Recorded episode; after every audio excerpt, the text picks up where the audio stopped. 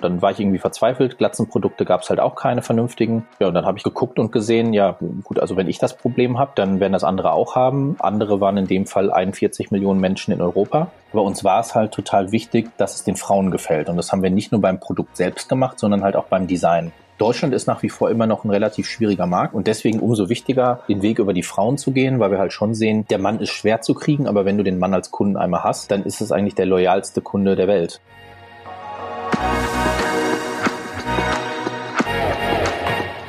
In dieser Episode, wie Dennis Balzer aus persönlicher Betroffenheit ein Beauty-Startup für Männer mit und ohne Glatze gründete und es gibt fünf Tipps für eine perfekte Glatzenrasur. Sie pushen ihr Startup, bis es zum Unicorn wird, arbeiten auf den großen Exit hin und wollen mit ihrer Idee die Welt effizienter, gerechter oder nachhaltiger machen. Kaum etwas ist so spannend wie die deutsche Startup-Szene. Gründerzeit, der Startup-Podcast der Rheinischen Post.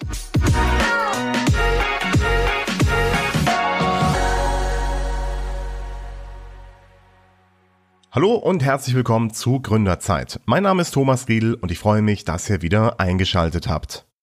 Wer zum ersten Mal ein Startup gründet, der tut das meist aus persönlicher Betroffenheit. Oder weil man ein Problem hat, für das es noch keine Lösung gibt. Oder noch keine zufriedenstellende Lösung. So war es zum Beispiel mit unseren Startups aus vorherigen Folgen. Die Lemkes begannen sich ihre eigenen Gewürzmischungen zusammenzustellen, weil sie mit der Qualität aus dem Supermarkt nicht zufrieden waren. Und Manuela Dörr gründete Loribox, die Lösung für ihr Kinderklamottenproblem. Mit dem ersten Startup eigene Probleme zu lösen oder Probleme zu lösen, die man für wirklich wichtig hält, ist schon noch eine gute Idee. Denn dann bringt man die nötige Energie auf, um all die Fehler kompensieren zu können, die man beim ersten Mal gründen halt so macht. Dennis Balzers Motivation, sein Problem zu lösen, ist groß. Er leidet, wie schon sein Vater, an Haarausfall, das er versucht jahrelang mit allen möglichen Mitteln zu behandeln. Dann reicht es ihm und die Haare kommen ganz ab. Als er nach hochwertigen Pflegemitteln sucht, findet er nichts. Zusammen mit seinem besten Freund Roberto Bianco gründet er Better Be Bold, um die weltweit erste Glatzencreme zu erfinden. Dennis, der gut zehn Jahre lang bei My Müsli Sales verantwortete und zuletzt Director Retail Dach war, bringt dazu beste Voraussetzungen mit, um das Pflegeprodukt für den haarlosen Mann an den Mann zu bringen. Doch Glatzencreme ist kein Müsli. Warum dennoch Dennis und Roberto schon im ersten Jahr Erfolge feiern können, das erfahrt ihr in dieser Folge. Und wenn euch der Gründerzeit-Podcast gefällt, würde ich mich freuen, wenn ihr ihn abonniert. Gebt uns gerne ein Sternchen oder Herzchen, je nachdem, auf welcher Plattform ihr den Podcast hört. Und jetzt gibt's erstmal Werbung. Unser Partner dürfte für euch besonders dann interessant sein, wenn ihr eine starke Business-Idee habt, aber nicht so recht wisst, wie ihr sie in die Tat umsetzen sollt. Da habe ich einen guten Tipp für euch. Die Köln Business Wirtschaftsförderung hilft euch nämlich, damit aus eurer Idee ein Startup werden kann. Zum Beispiel mit Gründungsberatung, Tipps zur Finanzierung oder bei der Bürosuche. Aus eigener Erfahrung kann ich euch sagen, dass da richtig gute Leute sitzen.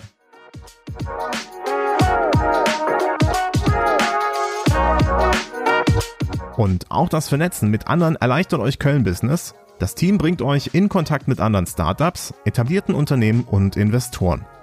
Dass ihr in Köln goldrichtig seid, seht ihr unter anderem an den mehr als 550 Startups, die ihre Base bereits in Köln aufgeschlagen haben. Die Stadt ist bestens erreichbar, bietet reichlich kluge Köpfe, die jedes Jahr von den Kölner Hochschulen auf den Markt strömen und ist deutscher Spitzenreiter beim digitalen Ausbau.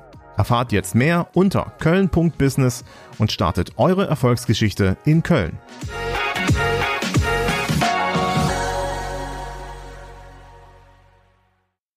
Ich bin der Dennis Balzer, 34 Jahre jung aus dem wunderschönen Iserlohn. Für all diejenigen, die nicht wissen, wo das ist. Das ist im Sauerland in der Nähe von Dortmund. Ich bin heute Gründer und Geschäftsführer von Better Be Bold. Wir machen unter anderem hochwertige Produkte für Männer mit und ohne Glatze und haben die ja erste Glatzencreme der Welt entwickelt, wie wir immer so schön sagen. Ja, bin ansonsten noch als, als Berater unterwegs, ähm, viel im Startup-Segment, viel, wenn es ums Thema deutscher Lebensmitteleinzelhandel geht, weil ich ja zehn Jahre bei MyMüsli war, da halt in verschiedenen Vertriebs- und Managementpositionen viel Erfahrung gesammelt habe. Und das gebe ich heute als Berater durchaus weiter. Das ist so die Spielwiese, in dem ich unterwegs bin. An dieser Stelle lohnt es sich schon mal einen kurzen Exkurs zu machen, denn MyMüsli gilt als eines der Urgesteine der deutschen Startup-Szene. E-Commerce startete zu der Zeit, also wenige Jahre nach Platzen der Dotcom-Blase, erst so richtig durch. Und die drei Gründer Philipp Kreis, Max Wittrock und Hubertus Bessau waren sich sicher, dass auch Müsli online gekauft werden würde. Alles andere als selbstverständlich zu der Zeit. Und das schafften sie mit einem Trick. Die Nutzer konnten online ihre Müsli selbst zusammenstellen. Für damalige Verhältnisse ein absolutes Novum und vor allem ein gelungener Marketing-Coup. Denn, so erzählten die Gründer später in einem Interview, die meisten Kunden würden die vorgemischten Sorten kaufen. Nichtsdestotrotz ging die Idee auf. Heute beschäftigt das Unternehmen über 700 Mitarbeitende. Für Dennis Balzer war 2013 der Einstiegsjob als Area Sales Manager bei MyMüsli einer seiner ersten. Doch was kann er aus zehn Jahren MyMüsli für Better Be Bold mitnehmen? Es ist mehr Methodik. Also man muss dazu sagen, mit, mit Better Be Bold sind wir in anderen Vertriebskanälen, also vor allem in anderen Offline-Vertriebskanälen unterwegs. Also während mein Müsli der Schwerpunkt ganz klar im, im Lebensmitteleinzelhandel war, das heißt, die Kunden waren Edeka, Rewe, Globus, Kaufland und die man halt eben alle kennt. Heute ist es dann eher der Douglas, ähm, verschiedene ähm, Barbershops, Kosmetikstudios. Also es sind andere Kanäle.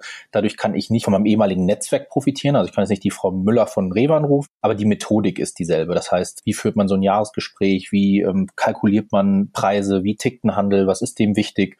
Von daher kann ich da doch relativ viel, viel mitnehmen, weil die Methodik, einen Händler zu führen, äh, sich nicht wes wesentlich unterscheidet. Zumindest von der vertrieblichen Seite. Ja. Am Ende muss man sagen, die, die beste Herangehensweise bringt nichts, wenn das Produkt nicht stimmt und man irgendwie keine Innovation auf den Markt bringt. Wie ist es eigentlich dazu gekommen, dass du dich entschieden hast, zusammen mit deinem Geschäftspartner oder Freund damals und jetzt Geschäftspartner natürlich auch Better Be Bold zu gründen? Es geht so ein bisschen auf die Kindheit zurück. Ich habe mir früh meinen äh, Papa angeguckt. Es standen immer so alte Bundeswehrbilder rum von meinem Papa und der hatte mit 17 oder 18, da war das schon ziemlich Licht bei ihm auf dem, auf dem Haar.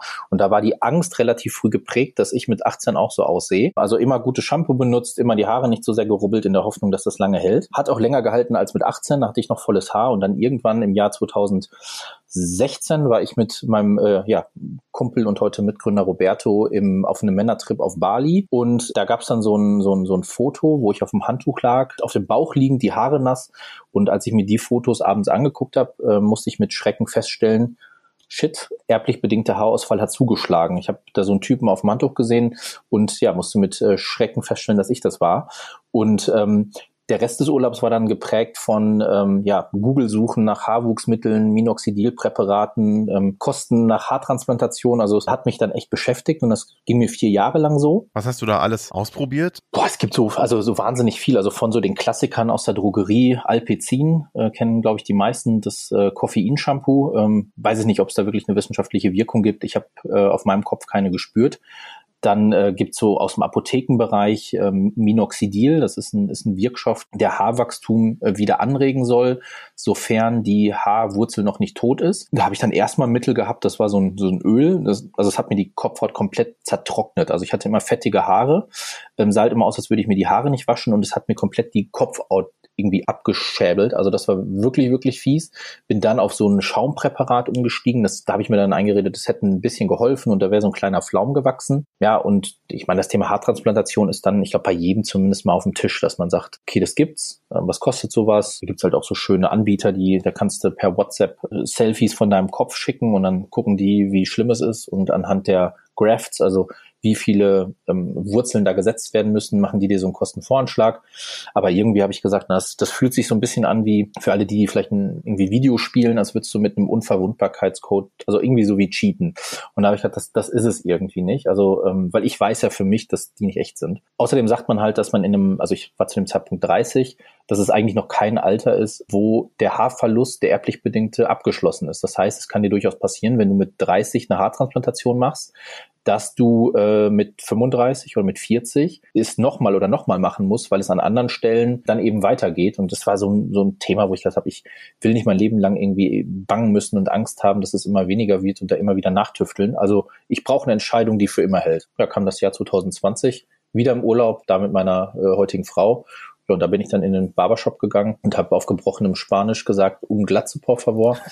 und daraufhin hat der Barbier sein Messer gezückt und wollte es erst nicht so glauben und hat mir dann erst so eine 10 Millimeter Frisur gemacht. Da sah ich dann aus wie so ein Junkie, ähm, der sich irgendwie selbst die Haare schneidet. Und da habe ich gedacht, jetzt mach mal richtig runter. Und das Endergebnis war ja für mein Gesicht, also das, was man draus machen kann, war es passabel und dann habe ich so gelassen. Geht wahrscheinlich auch dann, wenn man eine Kopfform hat, mit der man irgendwie zufrieden sein kann, oder? Also das darf man wahrscheinlich auch nicht unterschätzen, wenn man irgendwie einen Eierschädel hat, der einem nicht gefällt oder super kantig oder manche haben ja so einen komischen flachen Hinterkopf oder so. Ja. Dann kann das natürlich auch so halbgeil aussehen. Das stimmt, ja. Eigentlich sagt man immer so zwei Faktoren. Ich glaube, wenn du Bart hast, bist du meistens die Kombination aus Glatze und Bart. Dann sieht's, finde ich, wenig Leute, die also glatt rasiert tragen und Glatze haben und dabei fit und vital aussehen. Also es kann schnell entweder so ein bisschen in die optische Skinhead-Richtung gehen oder man kann halt sehr, sehr krank aussehen. Vielleicht auch, wenn man noch ein bisschen blass ist.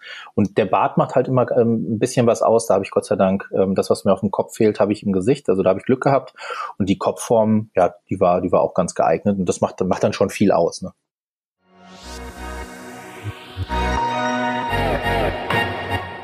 also wir haben jetzt mittlerweile bei Better Be Bold eine echt sehr, sehr starke Community und wir merken halt, also es sind zu 90 Prozent alles Männer, die heute Glatze tragen und diesen Prozess quasi hinter sich haben. Wir merken aber, dass all die, und da bin ich auch eingeschlossen, ein extremes Bedürfnis haben, darüber zu sprechen, also wie das war und wie der Weg dahin war. Und was du fast bei allen hörst, und das ist wirklich verblüffend, weil man das halt gerade bei Männern nicht denkt, also weil in der Außenwahrnehmung sind wir halt immer irgendwie stark und nicht eitel und also, ne, also zumindest äh, in der Gesellschaft oft noch das Bild da.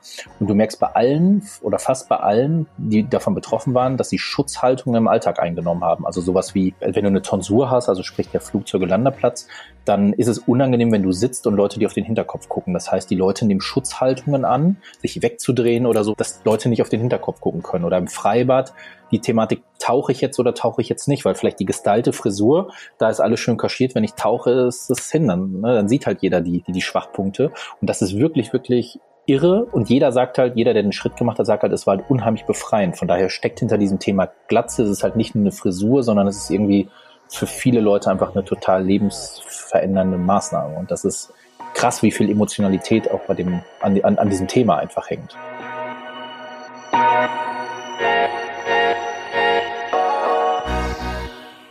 Der große Schnitt und damit der erste Schritt war also getan.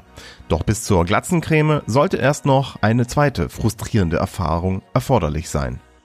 Als ich dann die Glatze geschnitten habe und sie trug, war vor allem eine Sache, die mich tierisch gestört hat, und zwar, dass meine Glatze immer so geglänzt hat. Und das habe ich nicht so wirklich verstanden. Also ich habe lange Zeit gedacht, bevor ich selber Glatze trug, dass das so ein Schönheitsideal bei Glatzenträgern ist. Ich habe immer gedacht, die ölen sich die extra ein, damit die so aussieht. Ich musste aber dann feststellen, also dass die meisten das zum Glück auch nicht tun, sondern dass es einfach mit der Talgproduktion zu tun hat. Das heißt, die Haut produziert Talg und an anderen Körperstellen oder wenn du noch Haare hast, dann ist es nicht sichtbar, weil dann ne, bleibt das Talg auf der Kopfhaut, aber du hast halt Haare drüber. Wenn du aber keine Haare hast, dann führt das Talg dazu, was ja nichts anderes ist als Fett, äh, dazu, dass du so eine super fettige, glänzende Glatze hast.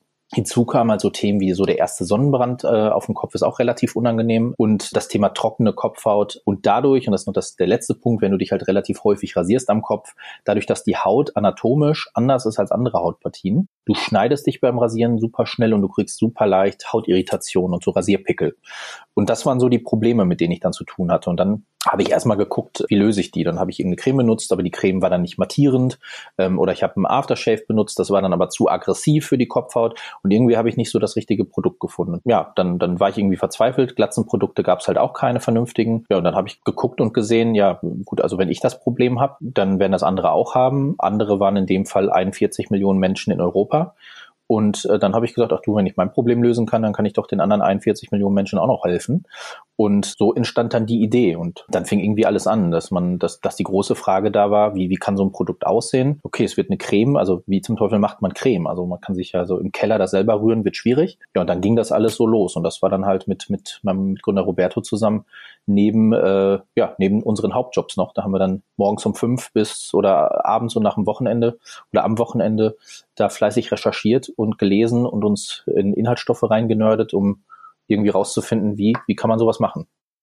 Und bevor wir uns gleich von Dennis erklären lassen, wie man an seine eigene Glatzencreme-Produktion kommt, erklärt er uns in fünf Schritten, wie die perfekte Glatzenrasur aussieht. Step 1 ist auf jeden Fall, äh, reinige deinen Kopf mit ja, warmem Wasser oder einem guten Waschgel. Das sorgt dafür, dass erstmal die ganzen Schuppen, Poren und sowas wechseln und die Haut gereinigt ist. Was wahrscheinlich auch hilft, um sich, wenn man sich mal auf so schneidet oder so eine Mikroirritation am Start ist, dass es nicht entzündet wahrscheinlich. Du bist ein Fuchs, so ist das nämlich, genau. Und es hat den Vorteil, dass es die Haare schon einweicht. Also ähm, wenn du mit, mit warmem Wasser vorangehst, dann werden die Haare schon weicher. Wenn die Haare weicher werden, dann kannst du einfach leichter rasieren. Step 2 ist dann die Wahl des passenden Rasierers. Also auch da gibt's jetzt nicht den Tipp, aber die einen rasieren halt gerne nass, die anderen mit einer Maschine. Dann gibt's halt so spezielle Glatzenrasierer. Es gibt so elektrische Headshaver, also gibt's ganz, ganz viel. Da die, die, die Wahl des Rasierers, der einem am besten gefällt.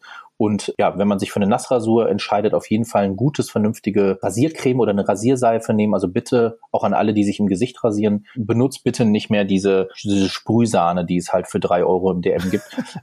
Das ist wirklich, da tust du deiner Haut auf jeden Fall keinen Gefallen mit. Es gibt aber auch für kleines Geld schon bessere Lösungen, ohne da jetzt Werbung zu machen. Das auf jeden Fall danach mit kaltem Wasser abwaschen. Das sorgt dafür, dass die Poren sich schließen und dann natürlich die Better Be Bold Glatzencreme benutzen. Und die pflegt die Haut, beruhigt die Haut und mattiert die Haut.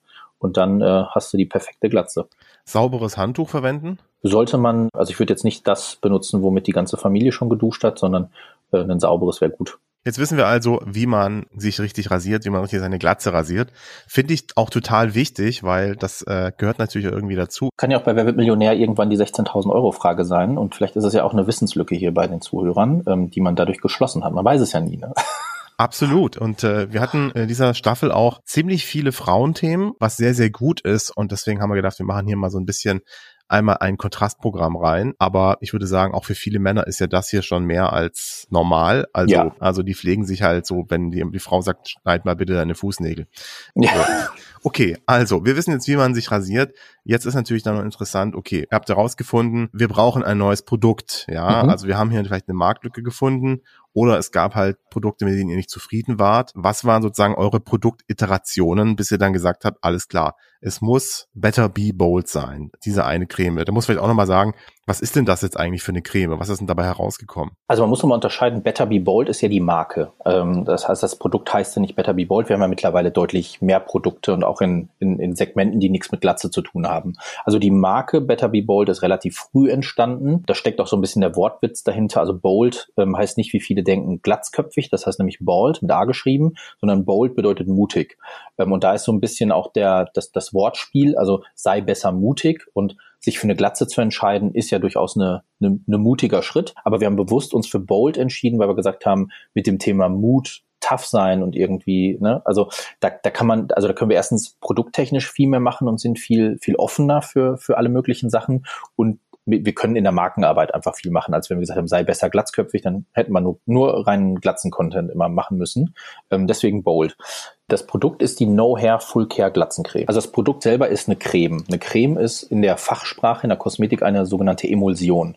Eine Emulsion ist eine, ist eine Zusammensetzung aus ähm, Fetten, also Ölen in dem Fall. Also wir verwenden Öle wie Jojobaöl, wie Hanfsamenöl, wir haben Shea-Butter, was ähm, bisschen fester ist, aber vom Prinzip her auch zu der, zu der Familie der Öle gehört. Äh, wir haben, wie in jeder Creme, ist, ist ein Wasseranteil drin ähm, und wir haben dann mit verschiedenen Extrakten auch noch äh, trockene Materialien drin. Und das alles das in eine Kombination zu bringen, dass du am Ende so eine schöne, angenehme, cremige Konsistenz hast, das nennt sich Emulsion. Und da merkst du relativ schnell, eine Emulsion kannst du nicht so ohne weiteres zu Hause herstellen. Sag mal ein Badöl, wo du einfach nur Öle zusammenmischt, das kannst du zu Hause noch ganz gut machen oder vielleicht so ein Badbalm, wo man vielleicht nur mit Bienenwachs arbeitet, das kann man sich zu Hause im Kochtopf auch noch irgendwie äh, zusammenkochen und aushärten lassen. Die Emulsion ist deutlich komplexer. Und da haben wir relativ früh gemerkt, also da brauchen wir mit, also zum einen war uns klar, wir wollen halt ein skalierbares, ernstzunehmendes Business damit aufbauen und damit Handelspartner beliefern. Das heißt, ähm, im Keller ist eh Skalierbarkeit begrenzt. Das heißt, wir brauchen einen, einen Partner, einen Hersteller, mit dem wir die Produkte entwickeln, mit dem wir die Produkte produzieren, wo wir sie zertifizieren lassen können und wo wir vor allem auch in einer gewissen Mengenlage skalieren können. Von daher war relativ früh klar, okay, wir brauchen dann Partner. Da haben wir locker mit weiß ich, 80, 90, 100 äh, Lohnabfüllern oder oder ne, also also quasi Kosmetik oder Fabrik, ja oder Labore, ne, kann man es glaube ich besser nennen. Also es sind wirklich produzierende ähm, Unternehmen, die einfach Kosmetikprodukte produzieren und entwickeln und zertifizieren. Und bis wir dann unseren gefunden haben, wo wir gesagt haben, der, der ist super, der versteht die, die Idee, die wir dahinter haben, der nimmt auch die anfänglich kleine Menge, kann aber trotzdem mit uns weiter wachsen. Der hat die Rohstoffe in der Qualität da, weil wir halt sehr viel Wert auf natürliche Inhaltsstoffe legen und auf regionale Inhaltsstoffe. Der hat sowas da und nicht nur irgendwie den ganzen 0815-Kram. Und der macht da einfach irgendwie einen guten Job. Also die Leute haben auch irgendwie Bock aufs Projekt.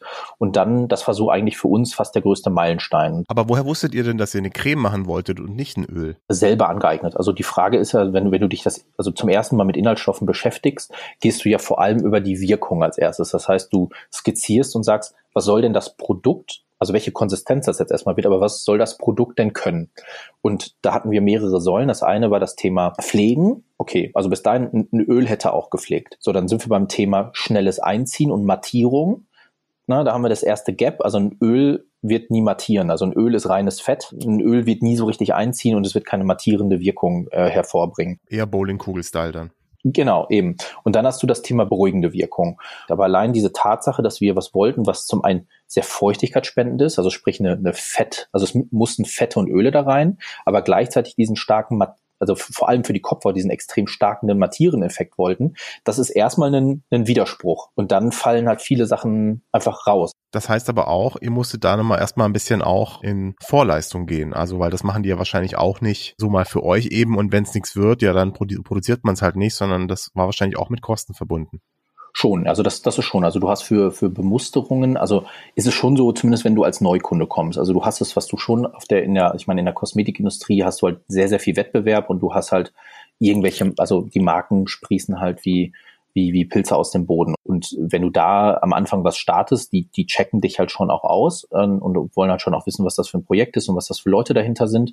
Und für die ersten Musterrunden zahlst du schon. Also wir haben schon für die Musterrunden durchaus ganz gutes Geld bezahlt. Mittlerweile, wenn du halt bei einem Hersteller bist und du bestellst da regelmäßig, also die rechnen uns jetzt keine Muster mehr ab. Das machen die dann schon so, weil die halt aber auch eben wissen, wenn es passt, dann drehen wir da halt drei, vier Runden, aber dann bestellen wir auch für ein paar tausend Euro Ware und dann machen die das schon so. Aber am Anfang gehst du da erstmal in Vorleistung, ja. Wahrscheinlich muss man da ein paar tausend Euro erstmal mitrechnen oder so. Irgendwie sowas. Haben wir jetzt nicht bezahlt, also da muss man halt auch gut verhandeln und gut aufpassen. Also da wird häufig dieses Spiel gespielt, ah, das ist ja ein Startup, da sind ja irgendwelche unerfahrenen Leute dahinter, die keinen Plan haben, den kann man ja mal irgendwelche Zahlen auf den Tisch legen, die zahlen das schon. In unserem Fall, wir haben halt gut verglichen und uns war halt relativ äh, klar, dass da halt Angebote auch nicht gut waren. Also wir haben ich weiß es nicht, was wir das Muster am Ende bezahlt haben, vielleicht 1000 oder so. Aber wir hatten auch Angebote vorliegen, da hätte es 8 gekostet. Ne? Also ähm, und das kann ich mir nur erklären, dass es da halt viele gibt, die sagen, also das sieht man ja auch immer wieder, so nach dem Motto, komm, das naive Startup, da, da hau ich mal einen Preis rein, die, die wissen nicht, wie der Hase läuft. Man kann es ja mal versuchen, ne? Ja, jetzt ist ja so, jetzt angenommen, ihr würdet, hättet ein Eis gemacht, dann hättet ihr das Eis vielleicht dann tatsächlich zu Hause selber gemischt und dann hättet ihr irgendwann so einen Moment erreicht, wo ihr wusstet, okay, jetzt stimmt die Zusammensetzung aus Wasser, Zucker, Fett, Aromastoffe, und was man sonst noch so an Gewürzen braucht, weil das Eis schmeckt mir. Dann hättet ihr das auch gemischt, 10.000 Einheiten gemacht und auf den Markt geworfen und dann hätten eure Kunden gesagt, schmeckt nicht. Wie seid ihr bei euch vorgegangen, dass ihr sicherstellen konntet, dass die Kunden nicht sagen, dass die Glatzencreme nicht schmeckt? Ja, auf jeden Fall auf die Verpackung schreiben, dass man es nicht in den Mund nehmen soll. Warnungshinweise sind immer gut. Also ich glaube, eine Empfehlung ist auf jeden Fall früh Leute fragen und früh Leute mittesten lassen und nicht nur aus der eigenen Brille drauf gucken, weil man wird, man wird auch ein bisschen blind dafür. Und nur der eigene, der eigene Geschmack, das kennt man auch an, aus anderen Lebenslagen ja auch häufig, ist nicht unbedingt immer das, was der Kunde möchte. Was wir gemacht haben, ist, sind, also wir haben relativ früh mit 10, 15 Testprobanden gearbeitet aus unserem Umfeld ne, und haben halt immer die Muster letztendlich den Leuten äh, weitergegeben und feedbacken lassen und waren da schon oder sind da bis heute auch bei allen Produkten extrem streng und äh, geben die Produkte erst wirklich immer nur dann raus, wenn wir wirklich sagen, 1000 Prozent, das, das ist es. Ne? Also auch beim beim Duft, und das ist bei so einem Kosmetikprodukt, wenn man da sehr perfektionistisch ist, sind das schon viele Facetten. Das ist das Thema Einziehverhalten, das ist so die Viskosität, also wie ist so die Haptik des Produktes, wie ist der Duft. Ähm, also es sind schon echt viele Faktoren, auf die man da achten kann. Ne? Ähm, Gab es da auch mal Feedback von der Partnerin? Also das Feedback des Partners ist ja auch nicht völlig unwichtig. Wir haben das Thema, also speziell das Thema Frauen, wenn es natürlich Partner auch gleichgeschlechtlicher Art gibt, aber uns war es halt total wichtig, dass es den Frauen gefällt. Und das haben wir nicht nur beim Produkt selbst gemacht, sondern halt auch beim Design. Also wir merken, wir haben bei uns im Shop fast einen, einen Kundenanteil von 50 Prozent weiblichen Kunden. Wir haben Arbeit mit ganz vielen Kosmetikerinnen zusammen, die das, also die haben 95 Prozent nur weibliche Kunden, die haben unsere Produkte nur da, weil sie sie als Geschenkidee weiterverkaufen.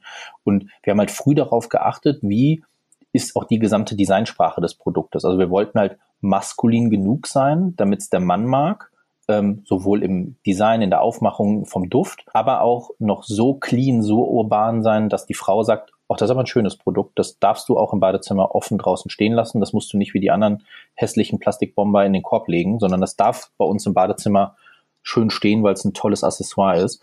Und das ist was, wo wir ähm, von vornherein sehr, sehr viel Wert drauf gelegt haben. Und was, glaube ich, auch heute so der Grund dafür ist, dass wir halt einfach so eine extrem hohe weibliche Kundschaft haben und auch eben in, in Vertriebskanälen, die ähm, wie, wie Parfümerien und so einfach sehr, sehr gut funktionieren.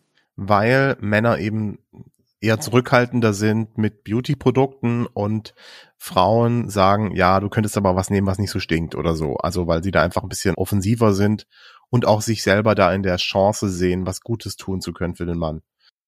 Genau, also das, das kann ein, also man muss dazu sagen, der, der deutsche Markt ist im europäischen Vergleich, äh, wenn es darum geht, Preisbereitschaft auch für Premium-Artikel, als auch das Thema Offenheit für Kosmetik. Da ist der deutsche Markt schon rückläufig. Also wir sehen das schon auch in Märkten wie ähm, Spanien oder Italien, also in Südeuropa, auch Benelux. Da sind die Männer weiter. Es ist halt ein Selbstverständnis, dass der Mann eine Gesichtscreme benutzt. Das ist nichts Unnormales. Mhm. Also wenn wir heute auf Messen sind, da sagt jeder dritte Typ, äh, ja, keine Ahnung, ich benutze gar nichts. Ne? Also ich nehme einfach das 3 in 1 Duschgel ähm, und äh, die Creme, wenn überhaupt, wenn von meiner Frau da mal was rumsteht. Ne? Also es ist eine, Deutschland ist nach wie vor immer noch ein relativ schwieriger Markt ähm, und deswegen umso wichtiger, den Weg über die Frauen zu gehen, weil wir halt schon sehen, der Mann ist schwer zu kriegen, aber wenn du den Mann als Kunden einmal hast, dann ist es eigentlich der loyalste Kunde der Welt, ne? weil der kauft, bis er tot ist, ähm, weil er dann zu faul ist, wieder zu wechseln und sich damit auseinanderzusetzen. Also wenn man ihn einmal hat, dann hat man ihn. Das ist, das ist daran wirklich ganz cool. Und wie war dann eure Strategie, eure erste, eure Go-to-Market-Strategie? Also wir haben die komplette Marktreife und den Launch komplett noch aus dem äh, aus aus den Jobs heraus gemacht. Wir haben dann wir waren ready, also der Online-Shop stand dann relativ schnell. Ähm, das hat halt relativ viel verändert. Wir haben relativ schnell eine Listung bei bei Douglas bekommen und bei Müller Drogerie und haben dann natürlich gesehen, okay, krass, also das geht jetzt schon schneller, als wir dachten. Und das war für mich so ein Impuls, wo ich äh, gesagt habe, okay, ich kündige meinen Job. Das hat Potenzial. Also ich kann da bei weitem nicht von leben und wahrscheinlich auch die nächsten Monate nicht. Aber wenn so schnell Großhandelspartner anbeißen, dann müssen wir irgendwie was richtig gemacht haben. Das heißt, ich muss Risiko gehen und ich muss da meine volle, meine volle Aufmerksamkeit drauf legen. Und dann hab, bin ich im ähm, also ich war zu der zu dem Zeitpunkt äh, Geschäftsführer Vertrieb bei meinem Müsli, also ich war verantwortlich für für alle Offline-Themen quasi, die das Unternehmen betraf, hatte da ja, fast 600 Mitarbeiter und ähm, habe dann relativ schnell nach meiner zweiten Elternzeit das Thema angesprochen und gesagt, ich, ich muss raus, ich, ich muss jetzt Glatzencreme-Verkäufer werden. Und ähm, genau, und ähm, dann haben wir das besprochen und eine Lösung gefunden und dann bin ich im, äh, im August, äh, ja, im August oder im Juli oder so hatte ich dann meinen letzten Arbeitstag und dann äh, war ich Vollzeit-Glatzenverkäufer, Cremeverkäufer. Am Anfang hast du schon gesagt, wart ihr überrascht, dass äh, schon so große Partner irgendwie mit an Bord sind und dass das eigentlich relativ schnell geht. Hat sich die Geschwindigkeit dann so halten können oder ähm, äh, hat das dann auch, ist das dann, hat sich das ein bisschen normalisiert vielleicht? Nee, also ich würde sagen, das Tempo, also das halten wir. Also wir haben eigentlich in allen Kanälen, in denen wir unterwegs sind, entsprechende Wachstumsraten. Wir sind im Offline-Bereich, mittlerweile arbeiten wir im, im Ausland mit verschiedenen Distributoren, sind da jetzt in, ich glaube, zwölf Ländern äh, verfügbar. Und das ist schon spannend und es hält auch nach wie vor an. Also wo wir schon merken, wo wir ein Stück weit an Grenzen kommen, ist vor allem bei dem Thema, sind mit der Glatzencreme gestartet. Unser zweites Produkt war dann das Best Face Szenario. Das ist ein, eine Kombination aus Aftershave Balsam und Gesichtspflege, also für jeden Mann, der ein Gesicht hat. Und wir haben dann noch was im Bereich Sonnenschutz gemacht. Und von daher, was wir schon merken, ist, dass wir das Thema Sonnenschutz zum Beispiel ist total spannend. Wir, also das kaufen mehr Frauen als Männer. Also da merken wir, dass die Absatzmärkte da total vielfältig für uns sind. Wo wir die Hauptherausforderung haben, ist wirklich bei dem, bei der Glatzencreme ein Stück weit. Es ist nach wie vor unser Topseller, aber wir merken halt schon, dass wir irgendwo an die Grenze stoßen beim Thema Amazon und beim Thema Google. Das heißt, diese Vermarktungskanäle funktionieren ja vor allem über Keywords. Das heißt, Leute suchen irgendwas, da fängst du die Leute eben auch ab. Und wir merken, dass 90 Prozent unserer Kunden vorher nicht wussten, dass es Pflegeprodukte für die Glatze gibt. Wenn die Leute nicht wissen, dass es das gibt, suchst du halt nicht danach.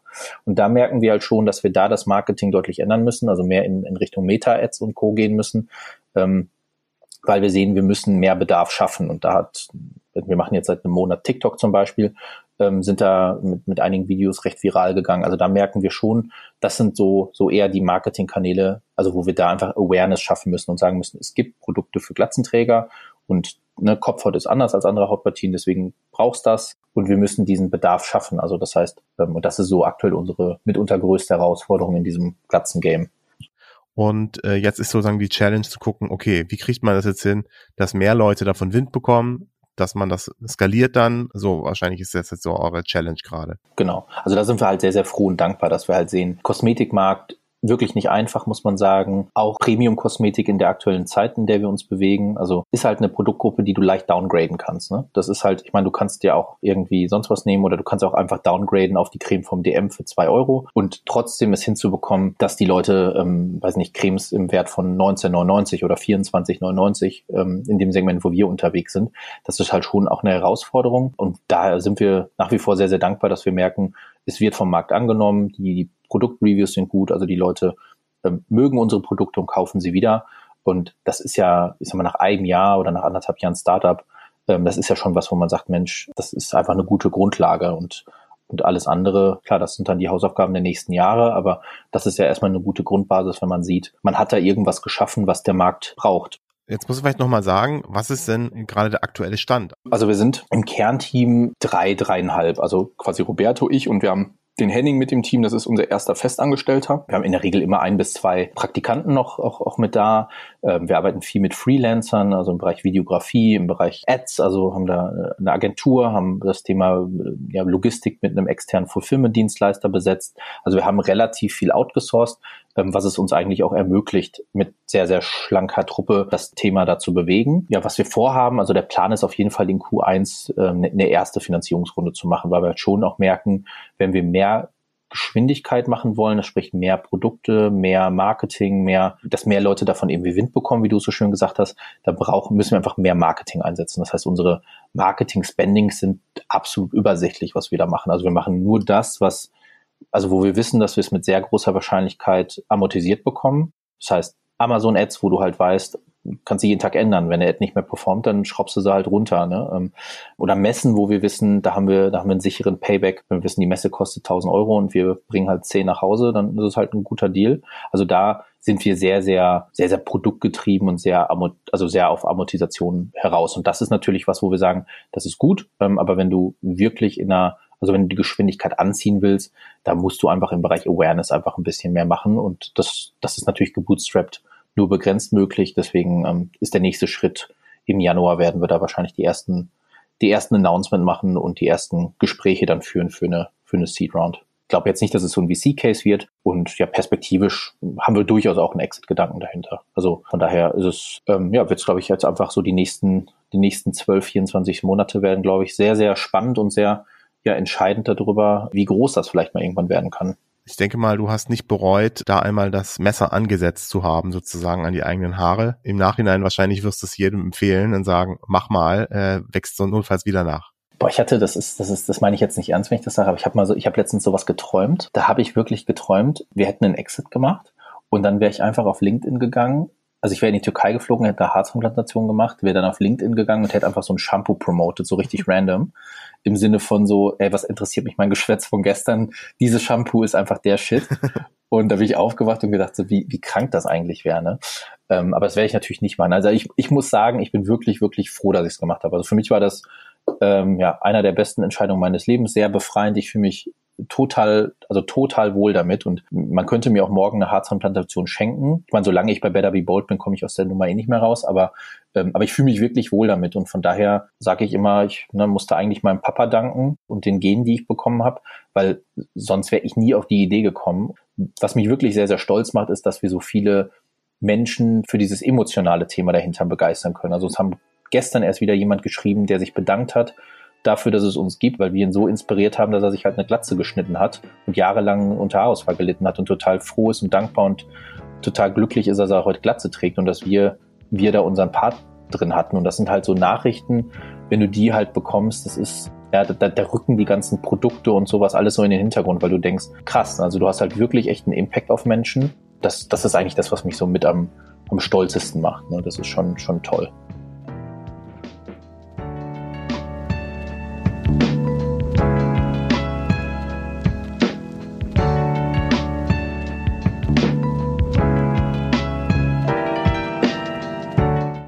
Das war's für diese Episode des Gründerzeit Podcasts. Vielen Dank an Dennis Balzer für das Interview.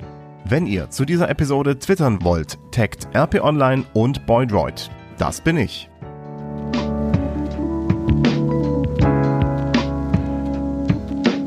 Und nicht vergessen, die wichtigsten News aus der Startup-Szene gibt's im wöchentlichen Gründerzeit-Newsletter.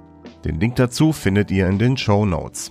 Wenn ihr die kommenden Folgen nicht verpassen wollt, dann abonniert gerne den Podcast über eure Podcast-App. Und ich freue mich natürlich auch über Bewertungen. Das könnt ihr mit Sternchen oder Herzchen machen, je nachdem, über welche Plattform ihr den Podcast abonniert habt.